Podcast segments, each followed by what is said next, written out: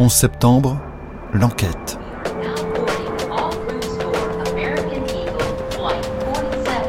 Un podcast original de France Inter. Mark, this is your mom. I love you, sweetie. Bye.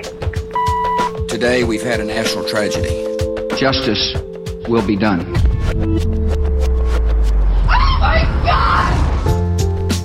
Our war on terror Notre guerre contre le terrorisme débute avec Al-Qaïda. Elle ne s'arrêtera que quand tous les groupes terroristes internationaux auront été trouvés, stoppés et vaincus.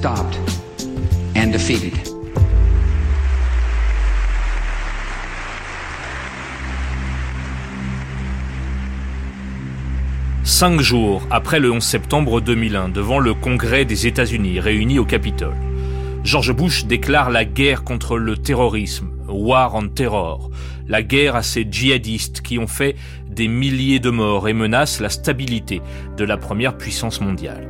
Mais cette guerre ne va pas respecter les règles habituelles. Prison secrète, torture, détention abusive à Guantanamo, des méthodes, on va le voir, qui éloignent un peu plus chaque jour les présumés coupables d'un procès pourtant attendu par les familles de victimes. Épisode 7, le procès impossible des commanditaires.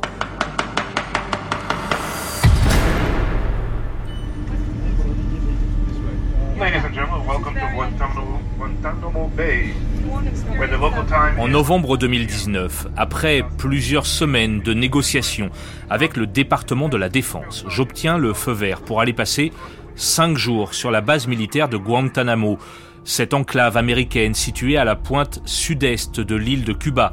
Les États-Unis louent ce petit bout de territoire à l'État cubain depuis plus d'un siècle. En janvier 2002, ils y ont installé ce camp pour détenir les prisonniers de cette guerre contre le terrorisme initiée par l'administration Bush. Les cages grillagées du camp X-Ray, dans laquelle s'entassaient les premiers détenus, sont encore là, je les vois, à l'abandon. Les baraquements et les miradors sont envahis par la végétation tropicale et ont été remplacés par une prison ultramoderne dans laquelle se trouvent aujourd'hui 40 détenus surveillés par 1800 soldats. Il y a aussi un tribunal militaire et puis la base navale américaine toujours en activité.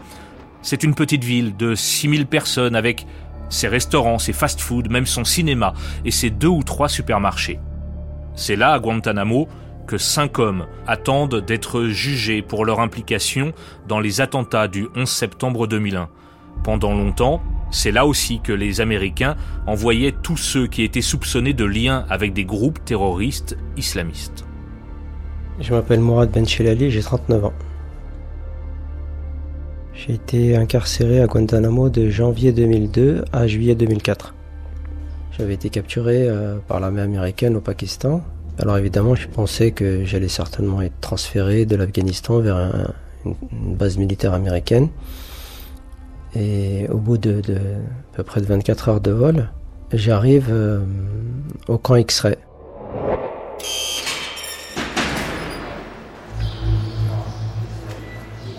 X-Ray, l'un des trois camps de la prison. Mourad Benchelali est l'un des six, peut-être sept Français, les Américains ne disent pas tout, à être passés par Guantanamo. 30 mois au total pour lui. Il y a d'abord les conditions dans lesquelles on est accueilli, c'est très violent, il y a beaucoup de cris, des coups. On avait le dos courbé à cause des, menottes et les Américains qui nous imposaient de baisser la tête. Et puis on a aussi le dos courbé parce qu'on a l'impression de porter en fait euh, sur, nos épaules euh, un peu euh, l'atrocité finalement que d'autres avaient commise en lien avec le 11 septembre et comme si on était devenus les responsables de tout ça et que c'était à nous de porter ça en fait. Et on sentait la haine hein, des militaires, on sentait qu'on était en, en partie responsable, en tout cas vu comme ça. Et donc c'était très difficile à vivre en fait. Les autorités finalement le relâchent. Mourad Benchelali ne représentait pas de danger pour les Américains et il est renvoyé vers la France où il fera de la prison. Benchelali assure qu'il s'était retrouvé au Pakistan sans vraiment savoir ce qu'était le djihad. Il est aujourd'hui à Lyon, éducateur spécialisé dans la déradicalisation islamiste. Sur place, à Guantanamo, lors de ma mission en 2019, je rencontre Carol Rosenberg, journaliste au prestigieux New York Times. Elle est quasiment la mémoire vivante de la prison. Elle a raconté à ses lecteurs l'arrivée des premiers détenus dès janvier 2002. Depuis, la reporter est allée plus de 600 fois sur place. Quand elle est à Guantanamo, Carol vit dans une tente mise à disposition par l'armée américaine. Environ 780 prisonniers vont passer par ici. Euh, tous en partiront sauf 40. Neuf détenus sont morts ici. Certains ont été renvoyés chez eux. Quelques-uns ont été condamnés pour des crimes. Et ce qu'on a aujourd'hui, c'est 40 prisonniers. Neuf sont poursuivis pour des crimes de guerre et le reste est considéré comme des prisonniers de guerre un peu spéciaux dans cette très inhabituelle guerre contre le terrorisme. Barack Obama, discours du 30 avril 2013. Ce n'est pas une surprise pour moi que nous ayons des problèmes à Guantanamo. Quand je faisais campagne en 2007 et en 2008, Uh, Et quand j'ai été élu, j'ai dit que nous devions fermer Guantanamo. Et je continue à croire que nous devons fermer Guantanamo. Il est important pour nous de comprendre que Guantanamo n'est pas nécessaire pour préserver la sécurité des États-Unis.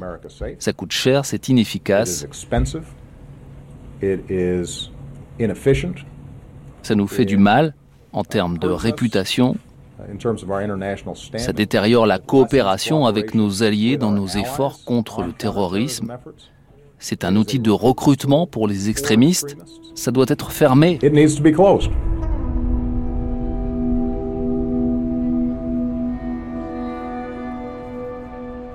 Malgré les promesses de fermeture faites par Barack Obama, malgré les dénonciations nombreuses de par le monde pour les mauvais traitements qui y sont infligés, Guantanamo reste en activité. Parmi les 40 prisonniers qui y sont encore détenus, 5 sont donc en lien direct avec les attentats du 11 septembre.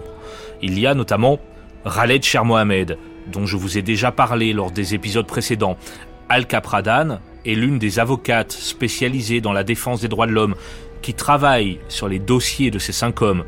Je ne la rencontre pas à Guantanamo, mais près de ses bureaux à Washington. Khaled Sheikh Mohamed, qu'on appelle aussi KCM, c'est le nom qui lui a été donné par la CIA quand il était en détention, est l'un de ceux sur qui la torture a été pratiquée et bien documentée. Il a été soumis à des simulacres de noyade 183 fois.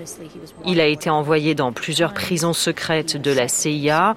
Il a été sexuellement humilié. Il a connu le pire de ce que vous avez pu entendre sur ces programmes de la CIA. Il est poursuivi et il est principal accusé dans ce dossier.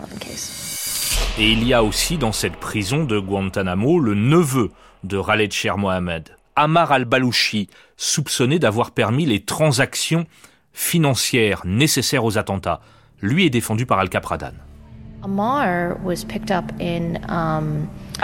um, a été arrêté en avril 2003 au Pakistan et a disparu presque immédiatement pour terminer dans une prison secrète de la CIA, notamment dans l'une particulièrement connue pour ses horribles conditions de détention elle est appelée Cobalt dans le rapport parlementaire du Sénat.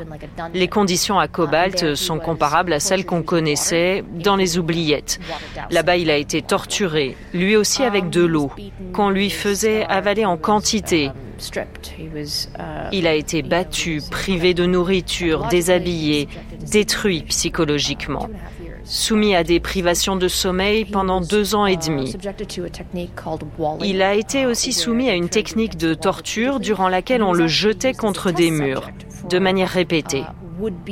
Il a aussi servi de cobaye pour former ceux qui voulaient apprendre ces techniques d'interrogatoire. Ils se sont entraînés sur lui, ce qui a fait que son cerveau a été endommagé.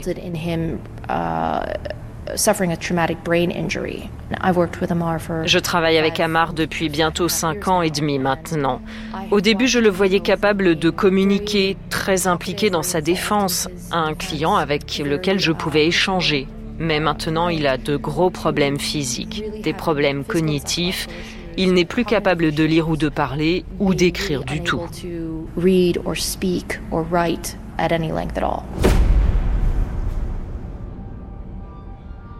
Vous l'avez entendu, Alka Pradhan évoque les Black Sites, ces prisons secrètes de la CIA. Elles ont existé de 2002 à 2008, installées dans cinq pays, en Afghanistan, mais aussi en Thaïlande, en Roumanie, en Lituanie et en Pologne. En 2006, George Bush a admis l'existence de ces prisons clandestines dans lesquelles la torture a été pratiquée sur environ 120 détenus.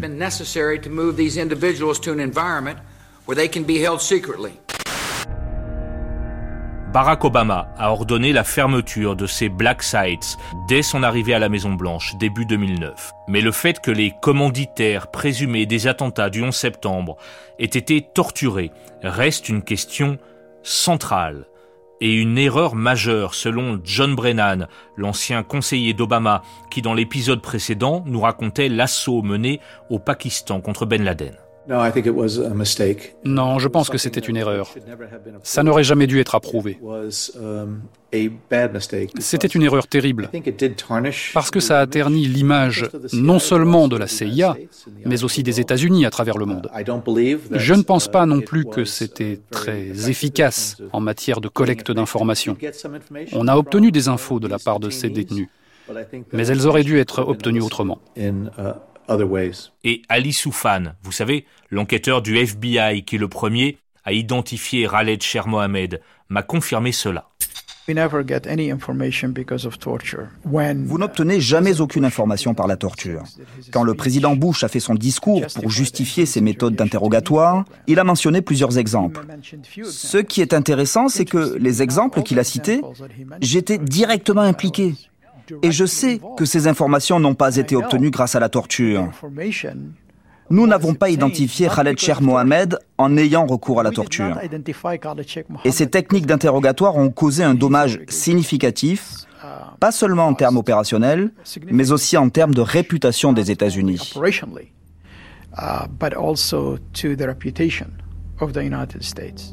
Sur la base de Guantanamo, il y a aussi un tribunal qui dépend de la juridiction militaire américaine, un tribunal d'exception. Et c'est l'un des problèmes. L'armée ne veut pas révéler toutes ces histoires de torture dont je viens de vous parler, et la procédure en est paralysée, alors que si une juridiction civile avait pris en charge les dossiers, le procès du 11 septembre aurait sans doute déjà eu lieu. L'avocate Alka Pradhan. Il n'y a aucun moyen d'avoir un procès juste pour le 11 septembre. Et je comprends que c'est une véritable tragédie pour notre pays et pour de nombreuses personnes, mais les faits sont clairs. La présomption d'innocence n'a jamais été respectée.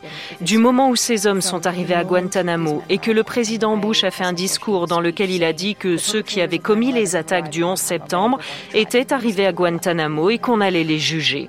D'autre part, il y a encore énormément d'informations sur la torture qui sont retenues par le gouvernement et qui nous sont cachées à nous, les avocats de la défense, alors que nous sommes habilités à consulter des documents classés confidentiels. Durant ces neuf années d'audience préliminaire, les conditions physiques et psychologiques de ces hommes se sont détériorées, au point qu'on ne sait pas s'ils seront capables de participer à leur procès. Ali Soufan. Je pense que ce procès sera biaisé, pas uniquement à cause de ce qui s'est passé dans les prisons secrètes.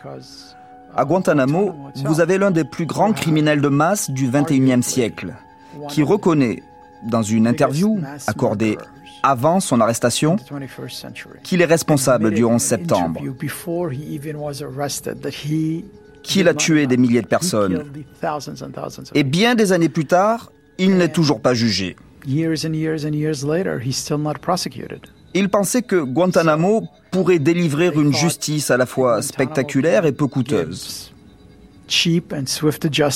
Eh bien, ça n'est ni l'un ni l'autre. Parce que chacun de ces gars, de ces détenus, coûte chaque année des millions de dollars pour être là-bas. Donc c'est clair, une justice qui prend du retard, c'est un déni de justice. Mais les familles des victimes espèrent encore. Alors certaines choisissent de se rendre régulièrement à Guantanamo pour assister aux audiences préliminaires dans ce tribunal militaire situé à 700 km des côtes de Floride et à 3h30 d'avion de Washington. Gordon Felt, par exemple, celui dont le frère se trouvait à bord du vol UA-93, le vol détourné dans lequel se sont révoltés des passagers. Non, il y aura un procès. Notre gouvernement travaille et avance. Ils sont en retard sur le calendrier, mais je suis confiant. Ces hommes auront droit à un procès juste. Et je crois vraiment qu'une fois qu'on aura entendu toutes les preuves, ils seront condamnés pour ce qu'ils ont fait. Rien ne nous ramènera les êtres chers que nous avons perdus. Mais je pense que justice doit être rendue. Mais pour quelle justice? Vingt ans après, à quoi bon m'a confié Jennifer Garner Trulson? Je l'ai rencontrée à Manhattan. Elle a perdu son mari le 11 septembre 2001. Doug était l'un des 658 salariés de la banque d'investissement Cantor Fitzgerald à avoir été tué ce jour-là. Et Jennifer ne participera pas à un éventuel procès des commanditaires, à l'issue certaine, dit-elle.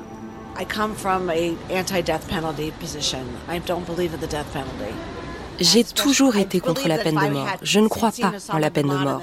Je pense que si le lendemain des attaques j'avais croisé Oussama Ben Laden, je lui aurais tiré dans la tête sans aucun problème. Et je ne pleurerais pas sur leur mort. Mais 20 ans après, à quoi ça servirait?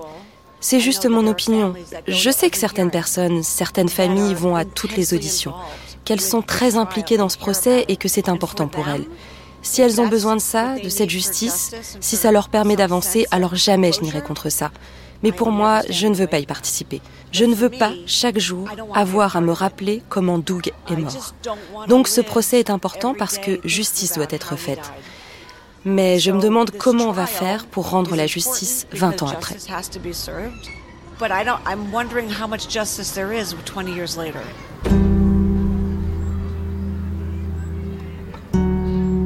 Justice pour les familles de victimes, justice aussi pour les rescapés et ceux qui ont développé des cancers et autres maladies après l'effondrement des tours jumelles. Je vous raconterai dans le prochain épisode comment ces attentats du 11 septembre ont fait autant de morts en 20 ans que le jour même des attaques.